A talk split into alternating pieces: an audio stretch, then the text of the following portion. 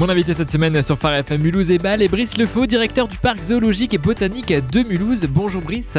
Bonjour. Vous êtes vétérinaire, primatologue, directeur du zoo. Brice, vous êtes un peu un homme multicasquette. Pouvez-vous nous présenter le parc et surtout nous dire à sa spécificité qu'il a exactement à l'heure d'aujourd'hui? Alors, le parc zoologique et botanique de Mulhouse, c'est un parc de 25, 25 hectares avec 1200 animaux, 160 espèces à peu près. Euh, dont 86 qui sont dans des programmes de conservation en parc zoologique. C'est un, vrai pôle de conservation et de connaissance des espèces menacées. Il a comme mission en fait de sauver les espèces dans la nature à travers les actions qu'on peut mener dans le zoo. Donc euh, l'élevage d'animaux euh, qui sont en train de disparaître dans la nature pour pouvoir les remettre dans la nature si c'est nécessaire.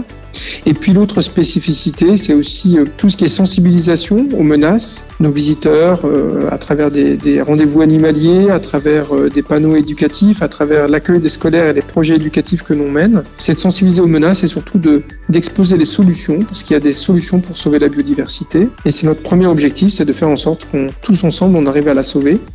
C'est un parc public aussi, c'est une autre spécificité qui euh, fait qu'on reçoit 350 000 visiteurs avec beaucoup beaucoup de gratuité. Euh, les écoles, les personnes de plus de 65 ans, les personnes demandeuses d'emploi peuvent rentrer gratuitement au parc et c'est une valeur du service public.